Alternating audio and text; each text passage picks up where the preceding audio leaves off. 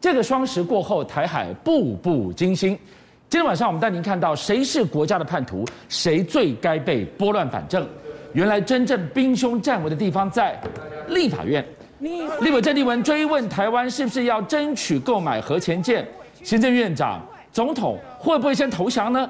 这可惹怒了苏院长，怒飙尾更小。今天院长气还没消啊，他说他是在抵抗叛徒，他说他是在拨乱反正。今天我们就来看一看院长生气的背后没说的真相是什么。而当蔡总统国庆演说重新定义两岸关系。双中论这么一锤定音，是谁强出头，居然变成猪队友猛扯后腿，是帮了忙还是帮倒忙？对，俊相哥还有观众朋友，等一下我马上好，请导播给大家看一下昨天在立法院的那个动作片。好，立法院很很多年了哈，有看过官员跟这个立委在吵架的，有看过官员跟立委在拍桌的，但是有两件事情，俊相哥我没有看过，是没有看过马北更小了啦，国立北更小了。你无耻啊！别更小，没有听过这种了。哎呀，第二个是什么？没有看过拿着麦克风走到院长的面前，直接说：“我你就要准备修跑。”因为他的质询台那么远嘛，你看他妈直接有没有？直接走到他的面前。是安那异地为美出美更小，长是安那擦枪走火？这到底猛多几股？股也给他开了，您听听看。我怕到时候投降的第一个是你，第二个是蔡英文啊！你要别更小了，你要别更小了。你院长。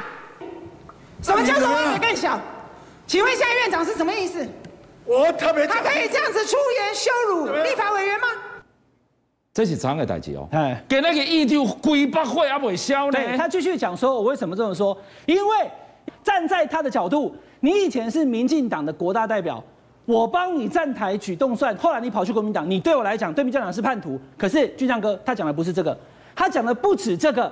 他讲的是国民党通通都是中华民国的叛徒。哦，中华民国这两天大家听我在论述你就知道了，民进党已经把中华民国规定都 take 啊呢，你已经把它拿去了。他的整个咨询过程哈，我也跟大家还原一下。我们刚看那个最经典的部分，第一个投降的可能就是你啦。他说：“那你这样子讲我，我当然要反驳，对不对？听起来有道理，对不对？”俊亮哥，你知道吗？其实过程当中一开始是讲核子动力潜舰，然后呢，郑丽文在揶揄这个苏文昌院长。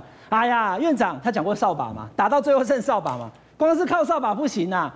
那个时候，孙昌就火大了。他说：“不然呢？你们都不敢呛中国大陆投降最好，对不对？”他讲了这一句：“投降最好，对不对？”他反唇相讥以后，郑丽文才骂他说：“投降最好，对不对？第一个投降是你啦。”所以到底是谁先讲投降？嗯，其实是苏院长。是。可是今天苏院长意思是说，因为他说我跟蔡总会投降，所以我必须要站出来，把总统这个。大招牌端上来以后，整个民进党上来一看说：“啊，那丢啊！难道总统要被羞辱吗？”苏院长，你骂得好，你骂得对，所以民进党苏院长不道歉。但今天晚上这个风，我们真的看不太懂。双十国庆，总统的那一份四千三百字的演说才听完，哇！两岸新定义，双中，中华人民共和国跟中华民国，大家哇，清清楚楚的。对，怎么苏院长立法院爆冲了？还有另外一个爆冲的是驻德大使。谢志伟，对，谢志伟大使基本上他代表中华民国，他在德国是全权任命大使，是总统的代表，是中华民国代表。结果呢，两件事情哈，我们不要故意讲一下怎么样，有就有，没有就没有。谢志伟大使他 po 了一个这样的照片，台湾独立，嗯，啊，总统才在国庆大会讲说中华民国了，对不对？对，你这边出来一个台独，是总统没有要台独，你台独，那是不是打总统脸？这第一个。但是一张照片，你说那学生凑过来，我没办法哦，那可以理解。他又补了一个。脸书的贴文，我的国旗告白，他怎么讲？青天白日满地红国旗，他说中华民国和那面国旗，好，只是用来压制善良台湾人的工具。这一面国旗至今仍然鲜红，因为青天白日满地红。为什么啊？第三哦，因为是台湾人补了几十年的鲜血，用鲜血来染红啊。我们是一边取一边吐血啊！哎，一个。中华民国的驻德大使，你说国旗是上面的血是台湾人的血，然后呢，你一边取一边还吐血，这两个是不是言行出格？所以连中华民国国旗你都不愿意直说。你记得总统在他的国庆演说讲稿他怎么讲？当我们的国旗被消失不见，我们一起生气。对，谁让中华民国国旗不见了？所以啊，所以俊相哥就精确找到了嘛，他这个讲法跟总统完全不一样嘛，我们就就事论事嘛。总统在爱中华民国，总统在爱国旗，结果你说国旗吐血。好，观众朋友，问题来了，这种时候怎么办？这种时候应该就是谴责这个大使的发言，会不会讲说约束他，你不可以这样做？没有，第一时间大家注意看哦，第一时间总统府的发言人张段是讲说尊重，因为谢代表有一颗爱国的心。外交部长，你管德国大使啊？他说谢志伟在德国表现非常优异，所以都没有骂他嘛。国民党在生气了嘛？哈，把过去领中华民国的三千五百万的俸禄通通给我吐出来，所以又对立了。观众朋友来注意看哦，他不但不道歉，你看他今天再发文哦，他呛得更白。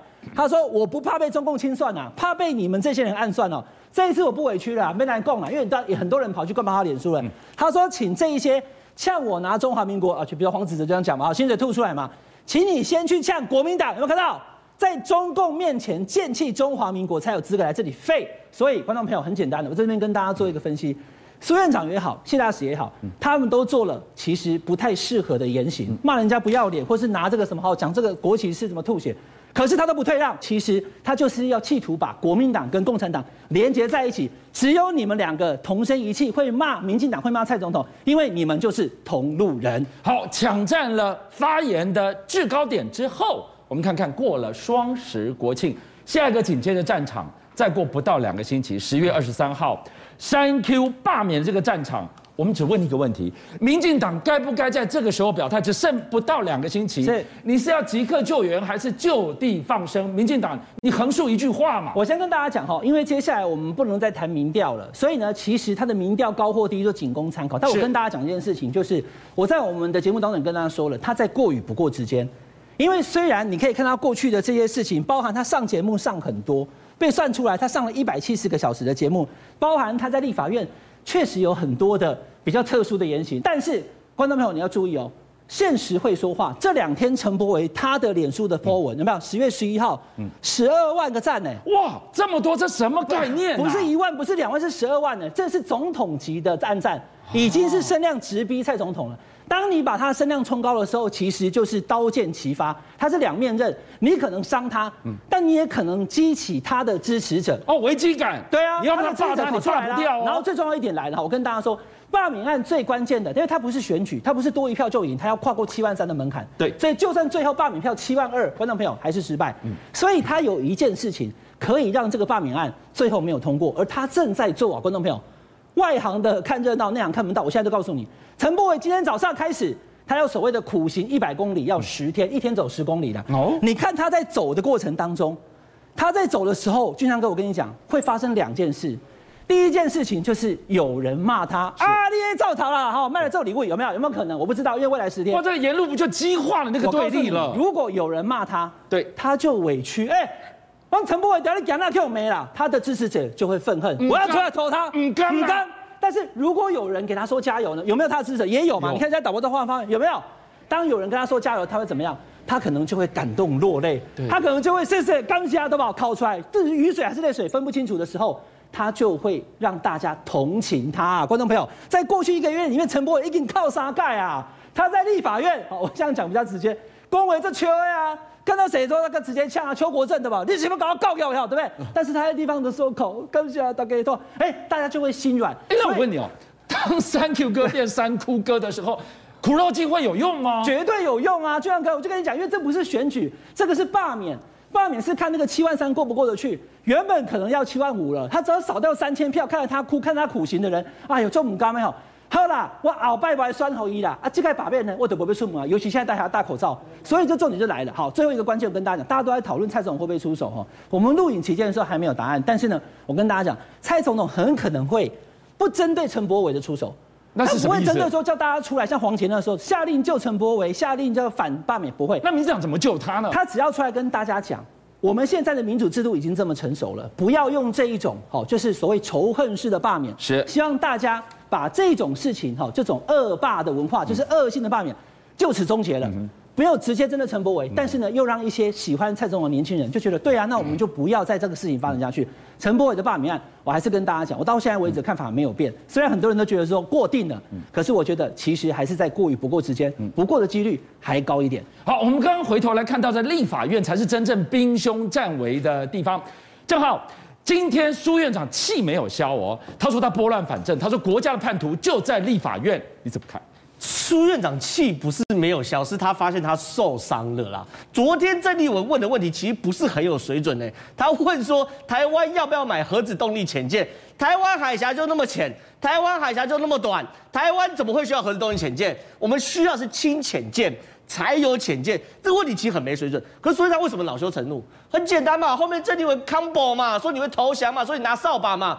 结果苏贞昌一句没更响，今天蓝营群起攻之嘛，气势就凝聚了嘛。然后呢，莱茵的舆论领袖也开始骂苏贞昌嘛。所以你看到苏贞昌怎么从两个迹象看苏贞昌知道自己受伤？第一件事情，苏贞昌哎，今天我已经都找出来了。这个照片不好找哎，苏贞昌帮郑丽文站台的照片呢？这什么时候的背景啊？那时候选国大了嘛，就苏贞昌讲的嘛。一九九五年，哇，这么久不好找，他记得这么久的事情啊？不是，他第一个他记得，我跟你讲，第一件事，苏贞昌真的是锱铢必较。他有一次林奕华问他，林奕华不让他讲话，你知道苏贞昌说什么？我以前当省议员的时候，只许你爸爸，我也让你爸爸讲话。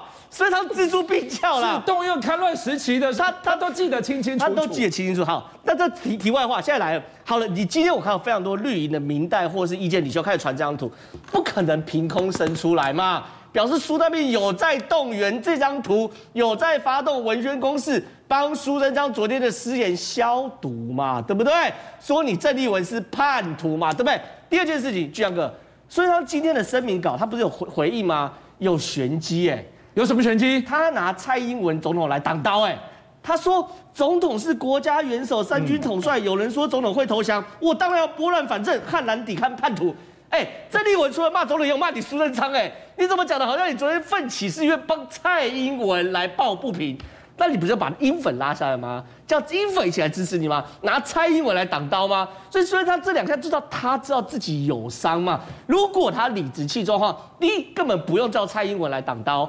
二根本不用去散播这样的照片来塑造郑丽文叛徒的形象，这叫文宣战，开打了嘛？所以说，我一直给国民党一个建议：你们摆明了，你们人比对方少，skill 小比对方差，然后力气也比对方小，你们唯一能打就一个陈玉珍，整天想跟人家武斗，武斗什么东西嘛？所以我认为回到立法委员的职责，好好的执行，我认为才是正办，因为孙昌再会变哦，一定可以找到他的空隙的。邀请您一起加入五七报新闻会员，跟俊相一起挖真相。